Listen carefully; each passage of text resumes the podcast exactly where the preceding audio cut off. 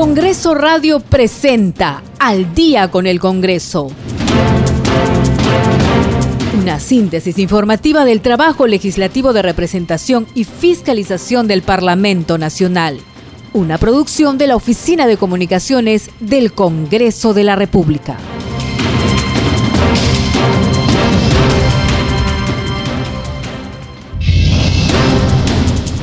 ¿Cómo están? Muy buenas noches, bienvenidos a Al día con el Congreso. Hoy es lunes 3 de enero del 2022. Les saluda Perla Villanueva en la conducción y en los controles Franco Roldán y Rafael Cifuentes. Bienvenidos a este primer programa del año 2022. Nuestros mejores deseos de que este año sea mejor para el país en todos los sentidos. Desde Congreso Radio renovamos nuestro compromiso de mantenerlos informados y agradecemos a Radio Nacional por permitirnos llegar a ustedes a través de su señal. Estos son nuestros titulares. La presidenta del Congreso, Mari Carmen Alba, destacó que en este primer mes del año continuarán los plenos y las sesiones de las comisiones ordinarias descentralizadas en las diferentes regiones del país. La titular del legislativo también precisó que en marzo próximo deberían estar elegidos los nuevos miembros del Tribunal Constitucional, cumpliendo con el cronograma establecido por la comisión especial creada para este fin. Agregó que se encuentra pendiente el nombramiento del defensor del pueblo, así como reformas políticas constitucionales, económicas y educativas. Además, recordó que la legislatura se amplió hasta el próximo 17 de enero y sostuvo que aún no se define si se extenderá nuevamente.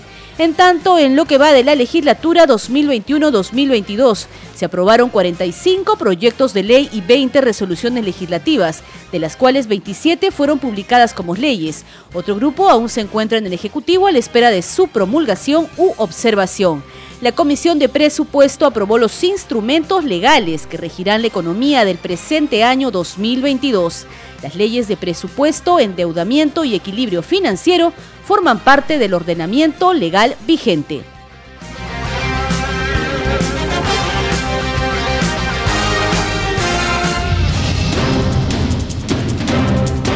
De esta manera empezamos al día con el Congreso. Vamos con el desarrollo de las noticias.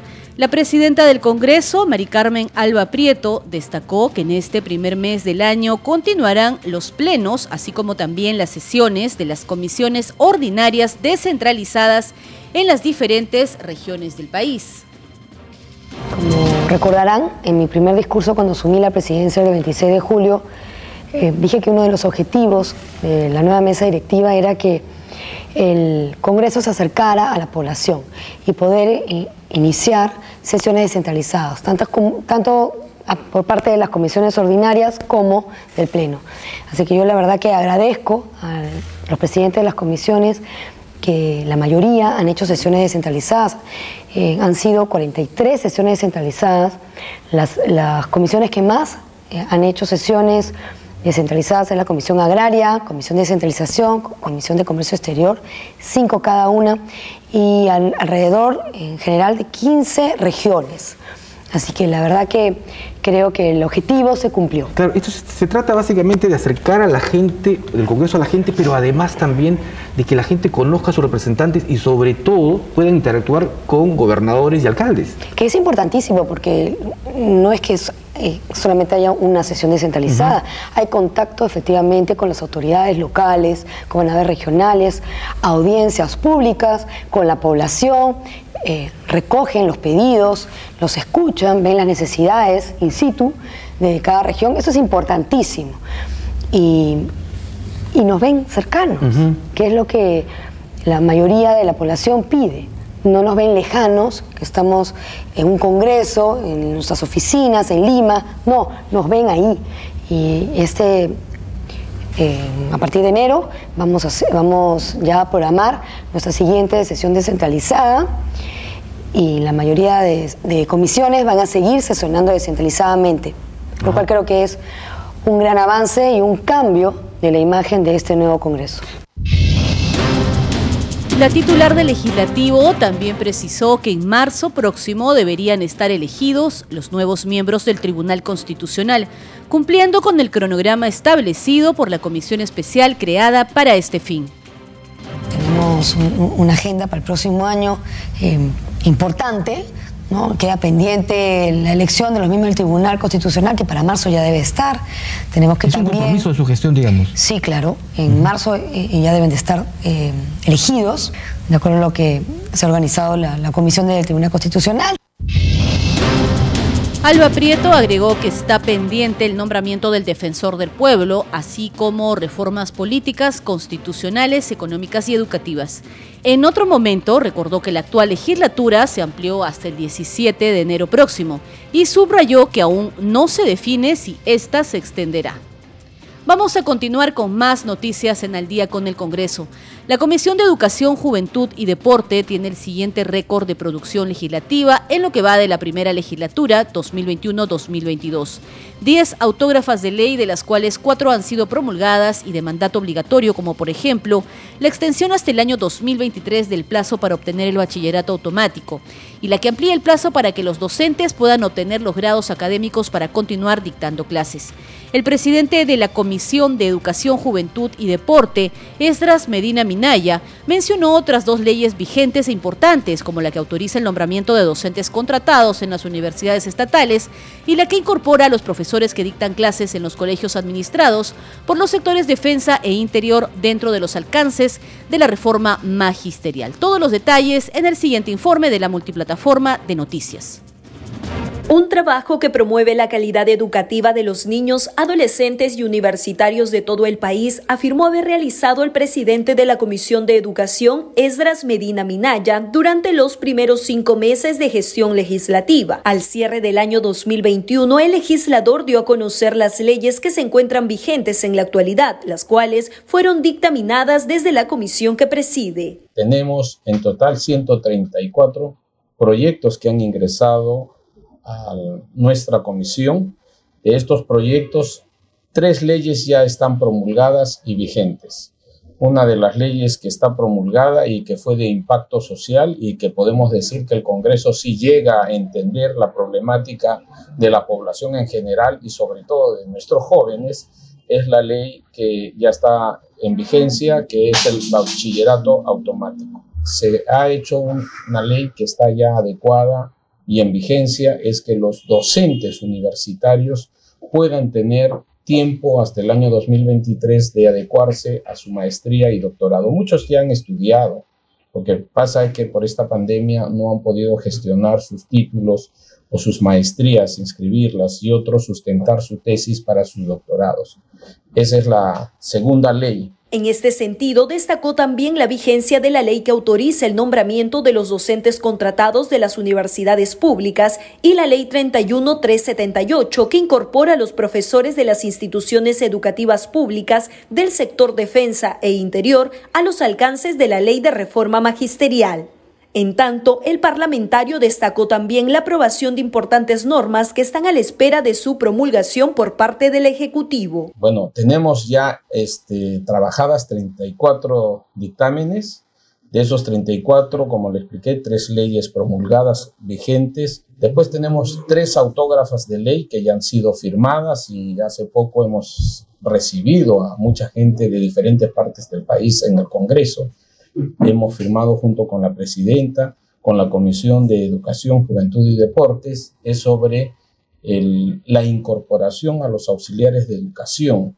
¿Cuán importante es esta ley? Porque este año que viene tenemos que entrar a las clases semipresenciales y presenciales.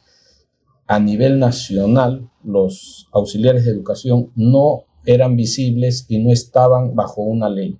Y con miras a los primeros meses del próximo año, la Comisión de Educación se ha propuesto acompañar y vigilar el retorno presencial y semipresencial de las clases escolares, priorizando la salud de los niños y adolescentes. Son meses cruciales para empezar el año académico 2022. Queremos trabajar en conjunto con las autoridades municipales, distritales, provinciales, con los gobiernos regionales, Queremos también correr traslado al Ministerio de Educación, trabajar en conjunto porque nuestro objetivo es impulsar las clases semipresenciales y presenciales tanto en el sector básico en la educación básica regular como en la educación superior. Pero en el mes de enero vamos a comenzar a impulsar más el deporte en las diferentes disciplinas que nos corresponde como comisión, porque creemos que tienen que tener un desarrollo integral los estudiantes. Su desarrollo psicomotriz, su desarrollo físico, como también intelectual. Esto es al día con el Congreso. Vamos ahora con información de la Comisión de Presupuesto. Aprobar la ley del presupuesto que regirá la economía nacional en este 2022 es una de las tareas más importantes que tiene el Congreso de la República. Esa labor la realizó precisamente este grupo de trabajo parlamentario que desde que se instaló e inició su trabajo correspondiente a la primera legislatura del periodo anual de sesiones 2021-2022, desarrolló 28 sesiones entre ordinarias, extraordinarias y descentralizadas. Fueron en total 140 horas de trabajo lideradas por el congresista Héctor Acuña Peralta. El equipo de trabajo realizó tres sesiones extraordinarias descentralizadas en las regiones de La Libertad, Cajamarca y Ayacucho. Y en el esfuerzo de lograr consensuar y socializar un presupuesto nacional que permita atender las principales necesidades de la población. El grupo de trabajo programó un cronograma de sesiones para escuchar las demandas presupuestales de los diferentes eh, sectores, de los organismos autónomos, así como también de los gobiernos regionales. Escuchemos la entrevista al presidente de la Comisión de Presupuesto, Héctor Acuña Peralta. Y creo que los resultados lo dicen Tuvimos la oportunidad de trabajar tres meses en forma articulada, tres meses compartiendo con diferentes actores, ministerios, gobiernos regionales, locales, directores de pliego, con la finalidad de obtener un presupuesto acorde a las dificultades que se tienen. Creo que tuvimos el respaldo de 100, casi de los 130 congresistas. Congresista, eh, todos estaban preocupados por el presupuesto que se les asignaría a los sectores un poco más golpeados por el tema de la pandemia, que es la salud, educación y por supuesto qué tanto de dinero va a llegar a las regiones para que puedan ejecutar obras. ¿Esto se ha eh, cumplido bien? Eh, sí, en realidad dentro del propósito que como Comisión de Presupuesto nos trazamos y creo que lo hemos logrado es que realmente sea un presupuesto descentralizado. Por eso que a través del FONCOR, Fondo de Compensación Regional, los gobiernos regionales van a tener cantidades de dinero que antes no lo tenían. Y con esto, ¿qué logramos? Que las inversiones ya lleguen realmente a provincias, que no se queden en Lima y que realmente las autoridades tengan la oportunidad de quedarse más tiempo en sus regiones, porque mucho tiempo viajan a los ministerios tras de los presupuestos. No significa que no lo van a seguir haciendo, pero sí realmente hemos disminuido fuertemente esta pérdida de tiempo que año por año lo venían haciendo. Realmente estamos satisfechos de haber logrado que este presupuesto sea descentralista y que realmente podamos compartir la administración vía gobierno regional, gobierno local y gobierno nacional. Sí, congresista, también mediante la ley 31375 eh, se ha autorizado el crédito suplementario en el presupuesto del sector público para el año fiscal 2021 destinado a financiar intervenciones en el marco de la reactivación económica. Eso es muy importante, ¿verdad? Mm, sí, yo creo que a la mano, a la mano de, de cuidar la salud, a la mano de tener más vacunas, creo que tenemos que recuperar la economía. Y creo que la recuperación de la economía mm, tiene que ver vía el sector público y el sector privado, porque ambos tenemos que generar más trabajo, ambos tenemos que generar la producción para generar impuestos, porque sin impuestos realmente el Estado de qué se alimenta. Por eso que es importante el impulso a la actividad privada y pública. Teníamos entonces al congresista Héctor Acuña Peralta, presidente de la Comisión de Presupuesto, que nos hacía un balance de las principales normas aprobadas en lo que va de la presente legislatura, así como también el trabajo y su función parlamentaria. Vamos ahora con la Comisión de Salud porque durante esta primera legislatura del periodo anual de sesiones 2021-2022, este grupo parlamentario que preside Hitler Saavedra realizó 10 sesiones ordinarias, una extraordinaria y una audiencia pública descentralizada en la región Loreto, que ha rendido como fruto la aprobación de tres dictámenes que esperan su debate y aprobación en el Pleno. Los mencionados dictámenes se debatieron ampliamente y se aprobaron durante la sesión extraordinaria realizada el 22 de noviembre último. El primero fue el dictamen recaído en el proyecto de ley que autoriza los servicios complementarios en salud. El segundo es el proyecto de ley que declara de interés nacional y necesidad pública el mejoramiento y ampliación de los servicios oncológicos del Instituto Regional de Enfermedades Neoplásicas Dr. Luis Pinillos Ganosa, IREN Norte y la tercera es la insistencia recaída en las observaciones del Poder Ejecutivo a la autógrafa de la ley que declara de interés nacional y necesidad pública la implementación de laboratorios descentralizados en cada departamento para diagnosticar la COVID-19 y otras enfermedades. En total, la Comisión de Salud del Congreso ha recibido 36 proyectos de ley. Vamos ahora con más noticias. Esto es al día con el Congreso. El segundo vicepresidente del Parlamento Nacional el legislador Enrique Huampujada destacó que el Poder Legislativo debe seguir su trabajo para aprobar leyes que refuercen la lucha contra la corrupción, como la Ley de Expansión del Control Concurrente.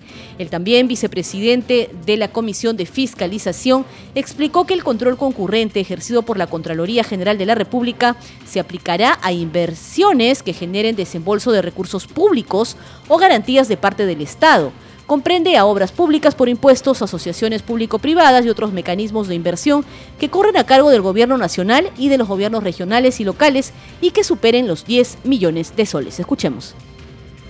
nosotros tenemos que ver la calidad, no la cantidad.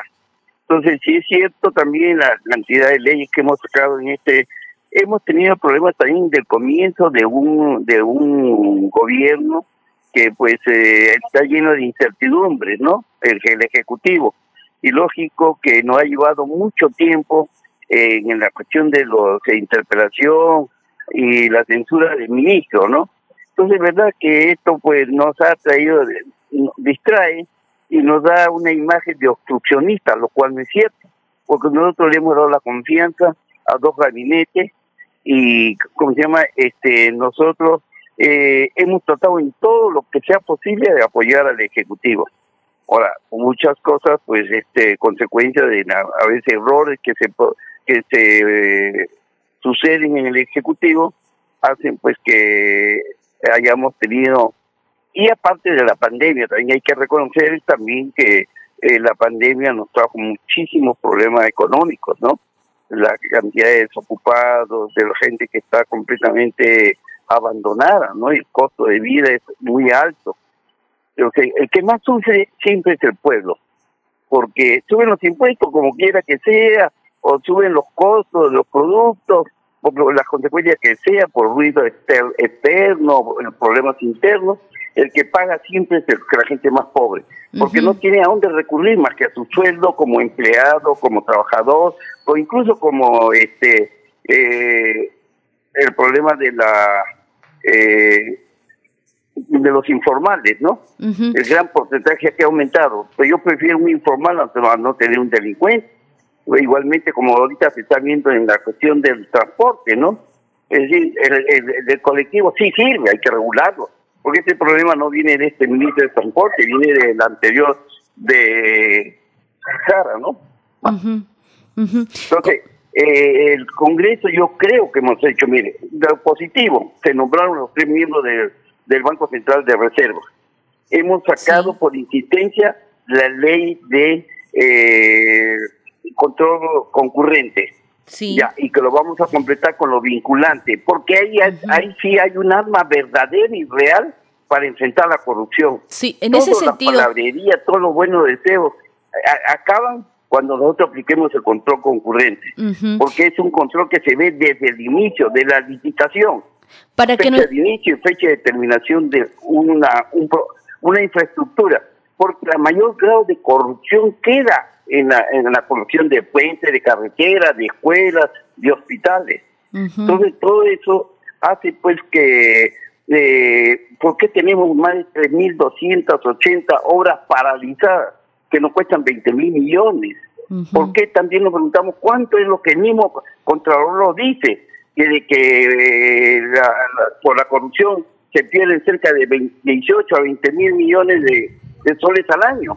Y eso lo estamos viendo con los últimos gobernadores, corrupción e incapacidad ¿no? de ejecutar su presupuesto. Entonces, nosotros esta ley es importantísima y vamos, estamos a punto ya de concluir, ya aprobamos la por insistencia, aprobamos esta, esta ley que de, de control concurrente que fue observada por Sagasti, pero ahora estamos aplicando nosotros también vinculante, es decir, que la Contraloría tenga responsabilidad también, porque la Contraloría, ese control concurrente va a llevar un porcentaje del 2% sobre obra de los de más de 10 millones y calculamos que nosotros debe ser como 25 mil millones, 500 millones. Entonces, para que contrate buenos especialistas, buenos técnicos y no como la corrupción que abunda en todo el país. Ejemplo, yo estoy ahorita en Trujillo, es una vergüenza su calle, una, una vergüenza, todo puro hueco, no se puede transitar. Es vergonzoso la forma como tiene su calle Trujillo, una de las principales ciudades del Perú. Esto es Al día con el Congreso. Vamos a una breve pausa y regresamos con más noticias del Congreso de la República.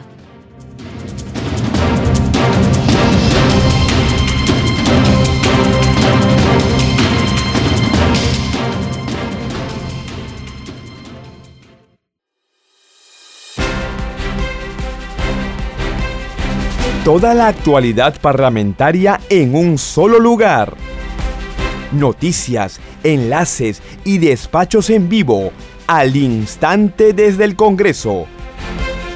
Y toda la información que te permita estar al día con el Congreso. Conoce tu ley y conoce tu Congreso sintonizando Congreso Radio. Un Congreso para todos.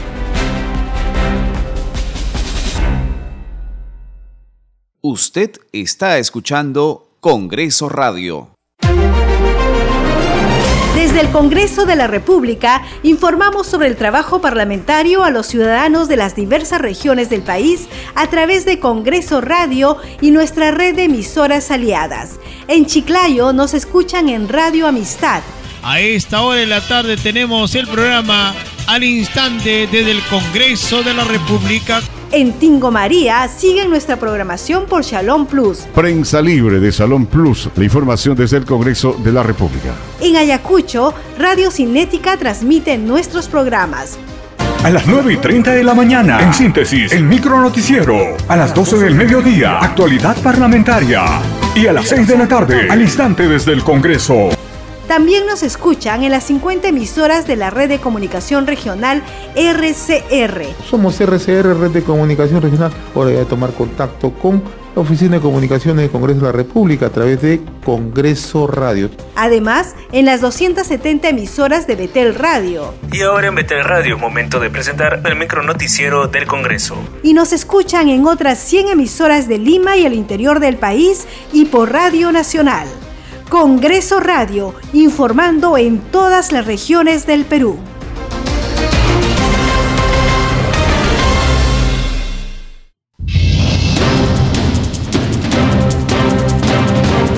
Bienvenidos a la segunda media hora informativa de Al día con el Congreso. Estos son nuestros titulares. La presidenta del Congreso, Mari Carmen Alba, destacó que en este primer mes del año continuarán los plenos y las sesiones de las comisiones ordinarias descentralizadas en las diferentes regiones del país. La titular del legislativo también precisó que en marzo próximo deberían estar elegidos los nuevos miembros del Tribunal Constitucional, cumpliendo con el cronograma establecido por la comisión especial creada para este fin. Agregó que se encuentra pendiente el nombramiento del defensor del pueblo, así como reformas políticas constitucionales, económicas y educativas. Además, recordó que la legislatura se amplió hasta el próximo 17 de enero y sostuvo que aún no se define si se extenderá nuevamente. En tanto, en lo que va de la legislatura 2021-2022, se aprobaron 45 proyectos de ley y 20 resoluciones legislativas, de las cuales 27 fueron publicadas como leyes. Otro grupo aún se encuentra en el Ejecutivo a la espera de su promulgación u observación. La Comisión de Presupuesto aprobó los instrumentos legales que regirán la economía del presente año 2022. Las leyes de presupuesto, endeudamiento y equilibrio financiero forman parte del ordenamiento legal vigente.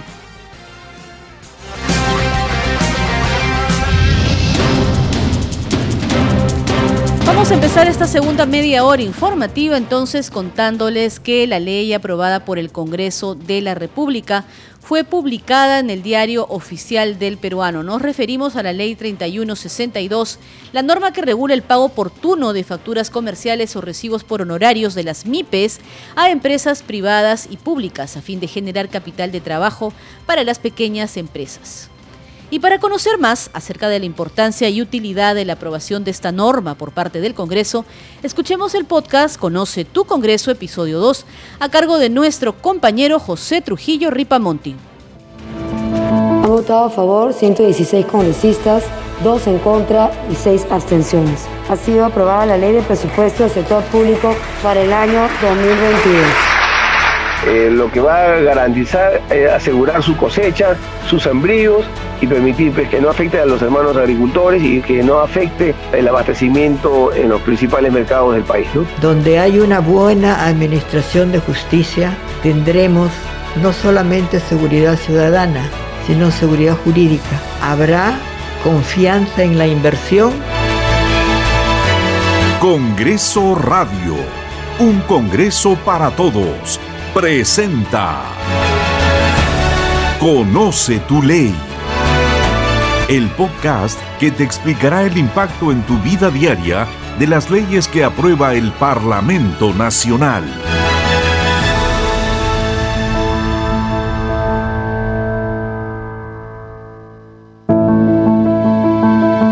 Durante la primera legislatura del periodo de sesiones 2021-2022, el Congreso de la República ha aprobado diferentes leyes en favor de la reactivación económica del país.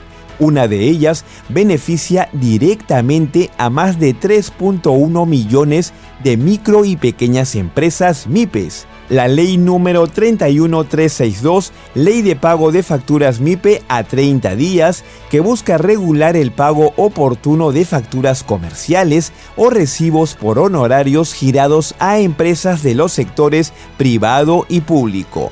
El objetivo, impulsar el dinamismo de la economía a través de la oportuna provisión de liquidez a las MIPES. La congresista Silvia Montesa Facho presidenta de la Comisión de Economía, sustentó la propuesta y destacó que esta norma busca el pago oportuno de facturas comerciales giradas por empresas del sector público, pero sobre todo brindar liquidez y capital de trabajo a las MIPES.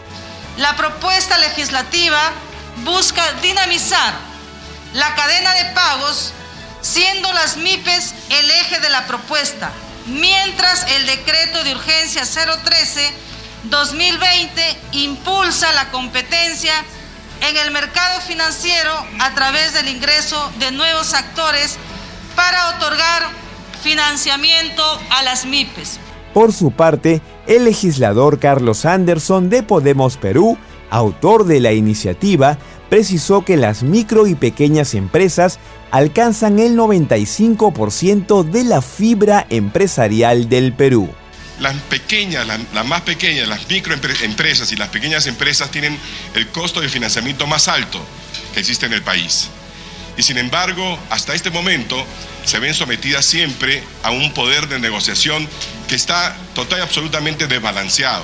Este proyecto de ley justamente trata de darles un poco de poder de negociación, que va a asegurar justamente que las empresas pequeñas y las más pequeñas tengan acceso a capital de trabajo. Solo en el año 2020, las MIPE emplearon a un 26.6% de la población económicamente activa en el país, según la congresista Jenny López de Fuerza Popular. En el Perú, en el 2020, Las MIPES constituyeron el 95% de la estructura empresarial y emplearon a un 26.6% de la población económica activa, según la encuesta nacional de hogares en AJO. La norma alcanzó el consenso de los grupos parlamentarios.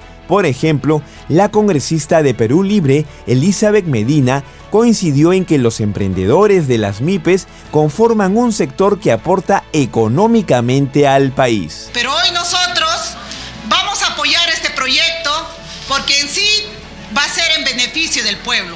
Esta norma es solo una de las leyes aprobadas por el Congreso en la primera legislatura 2021-2022, en beneficio de millones de peruanas y peruanos para reactivar la economía nacional y proteger a ciudadanos vulnerables por la pandemia de la COVID-19.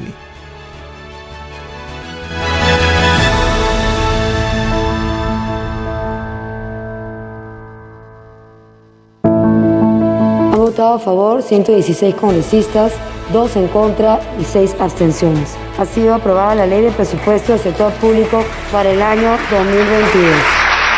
Eh, lo que va a garantizar es asegurar su cosecha, sus sembríos y permitir pues, que no afecte a los hermanos agricultores y que no afecte el abastecimiento en los principales mercados del país. ¿no? Donde hay una buena administración de justicia, tendremos no solamente seguridad ciudadana, sino seguridad jurídica. Habrá confianza en la inversión. Congreso Radio, un Congreso para todos, presentó Conoce tu ley. El podcast que te explica el impacto en tu vida diaria de las leyes que aprueba el Parlamento Nacional.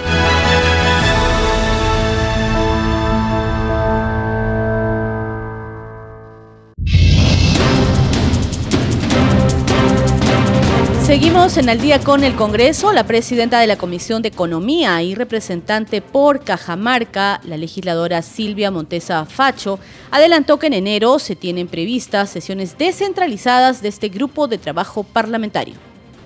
Bueno, eh, nosotros, eh, bueno, mi persona como presidenta de la Comisión de Economía, nos sentimos eh, satisfechos de haber trabajado muy arduamente nosotros tenemos dos leyes aprobadas ya por el, que han sido promulgadas y cinco dictámenes que se aprobó en, en la Comisión de Economía y que ha pasado, eh, que va a pasar al Pleno para su debate, ¿no? Estamos a la espera. Eh, y todo esto lo hemos hecho para reactivar la economía en el país, pensando en la crisis económica que estamos atravesando y, y, y donde queremos pues de que de que el país salga adelante a, a, partir de estos problemas que tenemos con la pandemia, la crisis económica, la crisis política, social que atraviesa el país. Un poco congresista, resultado del consenso, no solo eh, con las diferentes bancadas que tienen representación en el Parlamento, sino también con el Poder Ejecutivo, ha sido la aprobación de esta ley de presupuesto, de equilibrio financiero y de endeudamiento del sector público para el próximo año.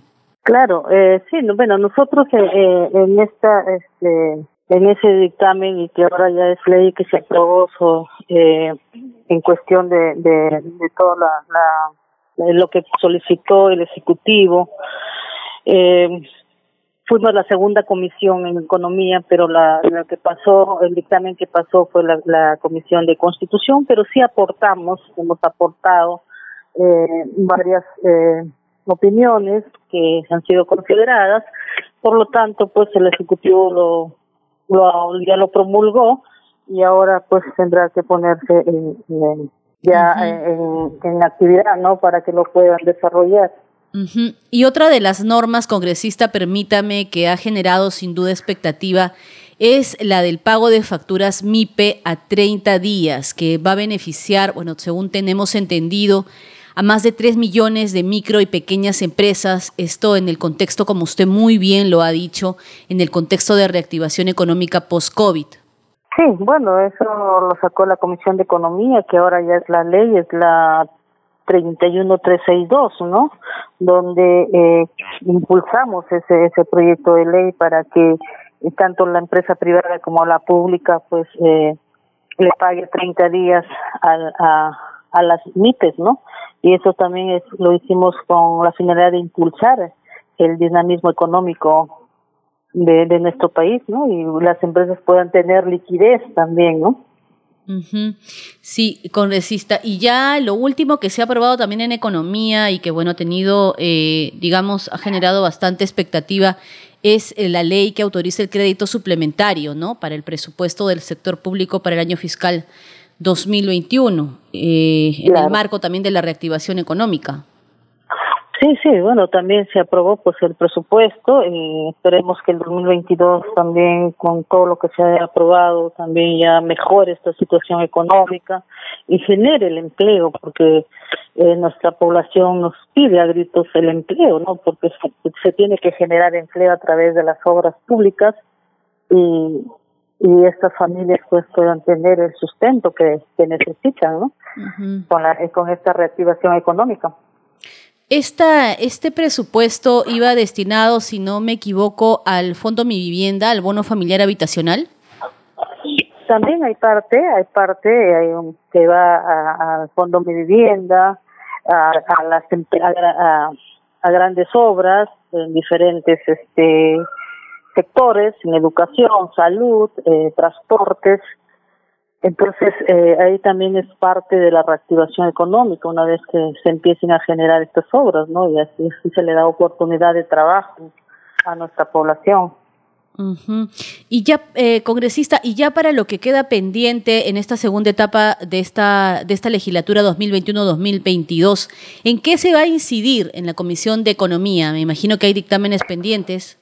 Sí, vamos a seguir eh, eh, eh, dando prioridad a los proyectos de ley de, que puedan generar eh, empleo, eh, reactivación económica, eh, mejorar la calidad de vida de nuestro de nuestra población. En, eso nos vamos a abocar para este periodo. ¿no? Ahorita tenemos pendientes también de las AFP, que a la gente a través de, de las redes sociales nos exigen eh, su AFP, entonces estamos analizando también, vamos a tomar énfasis en eso y para ver este cómo se puede aprobar ese dictamen, ¿no? Y un anuncio que ha hecho la, la eh, presidenta del Congreso, congresista, es que se van a continuar haciendo las sesiones descentralizadas. Eh, de su comisión también ya se tiene en agenda o previsto alguna sesión ya para estos siguientes días de enero. Sí, sí, probablemente a partir de la quincena, más o menos 17, 18, queremos hacer una sesión descentralizada interna. Eh, hemos estado haciendo las coordinaciones, probablemente, claro que no está concretizado al 100%, pero sí vamos a empezar también a hacer sesiones descentralizadas para que la población pueda tomar conocimiento del trabajo que venimos haciendo y escuchar la problemática también de la de nuestra población en los diferentes lugares donde se haga la las comisiones descentralizadas. Vamos a continuar en el día con el Congreso, eh, contándoles ahora que el Parlamento Escolar, que promueve la Oficina de Participación Ciudadana del Parlamento Nacional, concluyó su periodo de sesiones. En el siguiente informe conozcamos más sobre la labor de este programa gratuito dirigido a estudiantes escolares de todas las regiones del país. ¿Qué sería del futuro del país sin la participación de los ciudadanos? Durante el 2021 los parlamentos escolares se realizaron de manera virtual por la emergencia sanitaria. Aún así los escolares van mostrando a sus docentes la visión que tienen sobre el ciudadano y su responsabilidad para el desarrollo del Perú. Me parece bien que hagan este tipo de programas para que así los adolescentes involucren más y forjan un criterio para opinar acerca de lo que sucede en nuestro gobierno peruano. El conocer la práctica parlamentaria es un ejercicio que los impulsa a analizar su entorno, además de hacer propuestas, exponerlas y debatirlas con la amplitud de poder reconocer en el compañero ideas que fortalezcan un proyecto para beneficio de todos.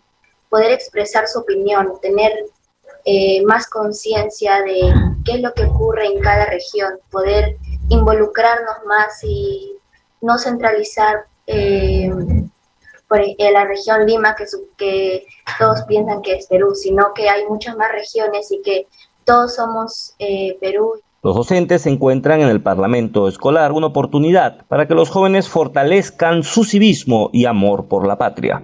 También crea una conciencia con deberes y derechos y contribuye pues a un mayor conocimiento sobre la democracia, el Estado y sus instituciones, ¿no? Aquí en esta actividad ellos están a, aprendiendo, se están agenciando en sí a lo que corresponde a la promulgación, ¿no? De, de una ley.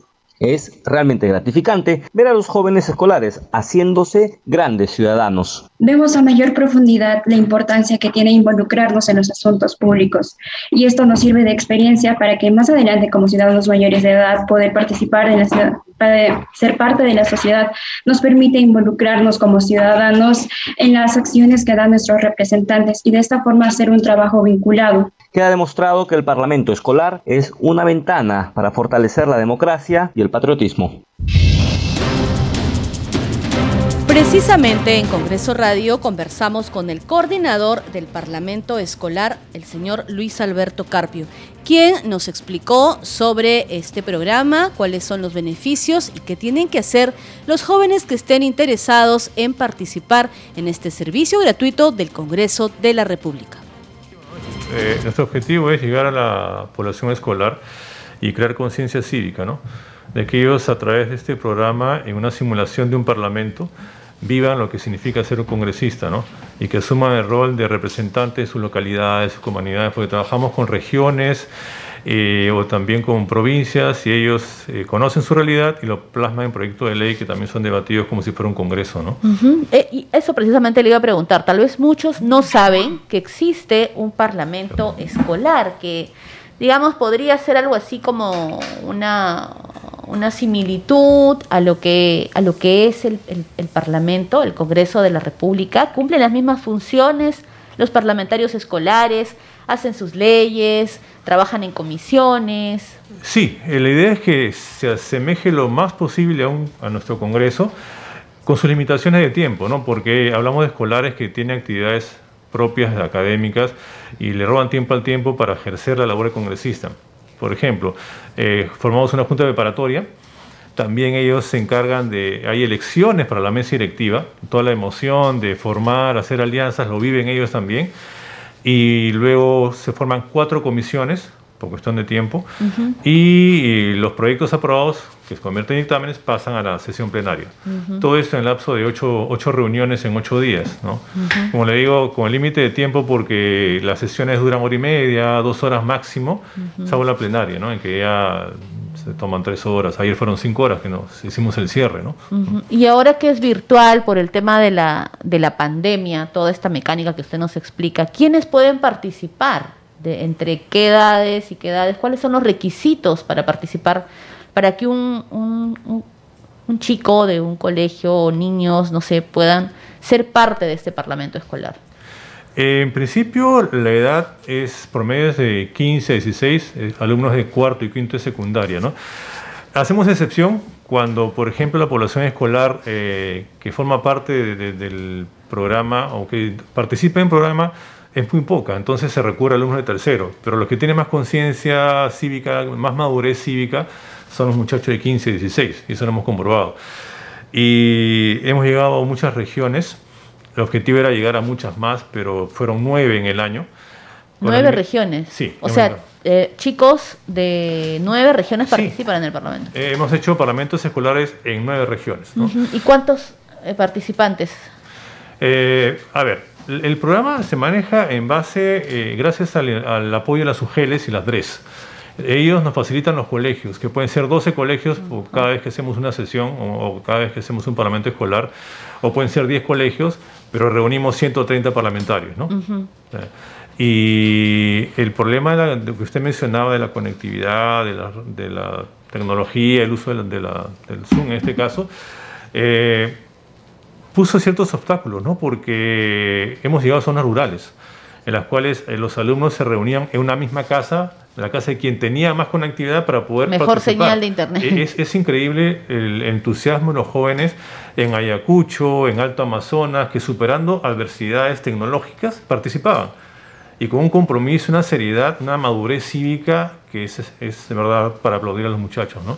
En plena lluvia torrencial se desconectaban, regresaban y, seguían trabajando. Ayer nos pasó eso también. ¿no? Usted que está en contacto con, con, estos muchachos, con estos chicos, ¿cuál es su sentir? ¿Cuáles son sus expectativas? ¿Qué piensa? Mi sentir es que el sentir del programa, porque somos cinco asesores. De los chicos, de los participantes. Eh, hemos, hemos verificado que hay mucha madurez.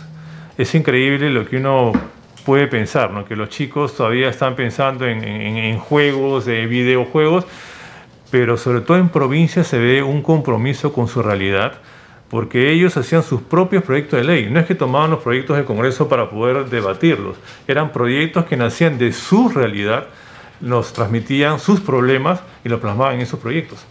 Y cuando hablaban, lo sustentaban, nos, nos contaban eh, niñas de Condesuyos que vivían en una zona minera, contaban sus problemas, cómo el agua estaba contaminada. O jóvenes de Ayacucho nos contaban su problema de conectividad, plasmados en proyectos de ley. Es increíble la seriedad con la cual tomaron el trabajo los jóvenes como si fueran parlamentarios. Esto es al día con el Congreso y les contamos ahora que cualquier ciudadano puede conocer y recorrer de forma virtual el Palacio Legislativo, sede del Congreso de la República, gracias al programa Visitas Guiadas Gratuitas. Bienvenidos al programa Visitas Guiadas del Congreso de la República.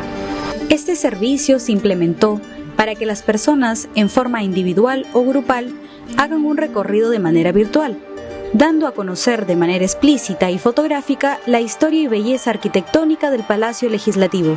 Tú también puedes ser parte de este recorrido.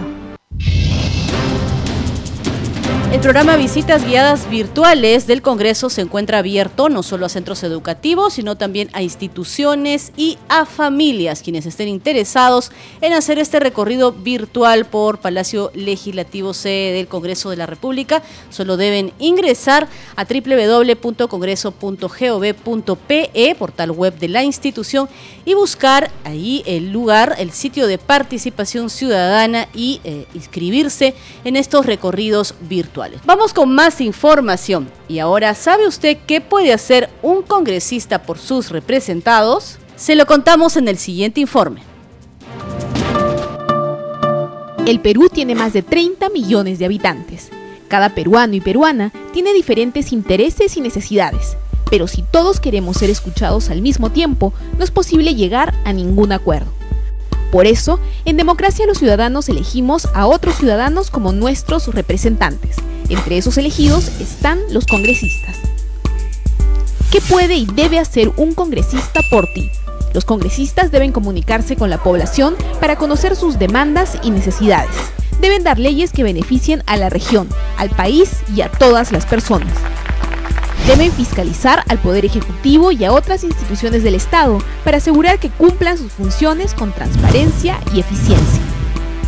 Deben actuar con neutralidad, sin aprovecharse de su cargo en beneficio personal o partidario. ¿Qué no debe ni puede hacer un congresista? Los congresistas no pueden ofrecer ni hacer obras públicas. Tampoco pueden construir puentes, pistas o colegios. Esas son tareas del Poder Ejecutivo y de los gobiernos regionales y municipales no pueden darte trabajo ni ayudarte a encontrar trabajo, aunque sea su pariente, amigo, paisano o miembro de su partido.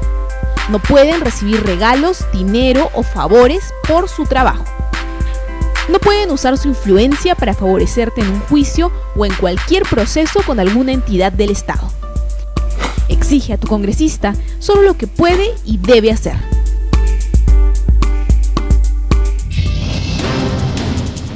Hemos llegado a la parte final en Al día con el Congreso, pero antes de despedirnos vamos a repasar nuestros titulares de la presente jornada informativa.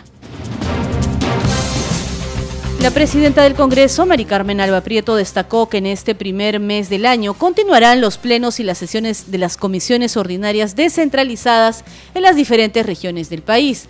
La titular del legislativo también precisó que en marzo próximo deberían estar elegidos los nuevos miembros del Tribunal Constitucional, cumpliendo con el cronograma establecido por la comisión especial creada para este fin.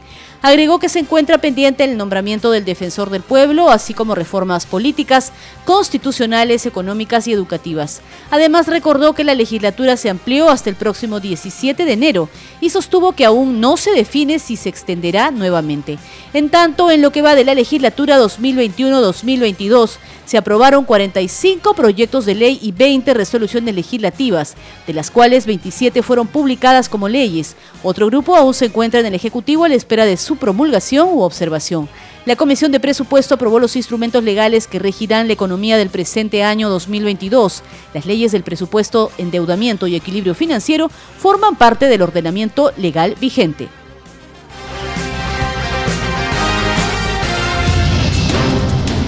Hasta aquí las noticias en Al día con el Congreso, una producción de la Oficina de Comunicaciones del Congreso de la República. Estuvo con ustedes Perla Villanueva en la conducción, en los controles Franco Roldán y Rafael Cifuentes. Nos reencontramos mañana a esta misma hora. Gracias por su sintonía, que tengan muy buenas noches. Congreso Radio presentó Al día con el Congreso una síntesis informativa del trabajo legislativo, de representación y de fiscalización del Parlamento Nacional. Una producción de la Oficina de Comunicaciones del Congreso de la República.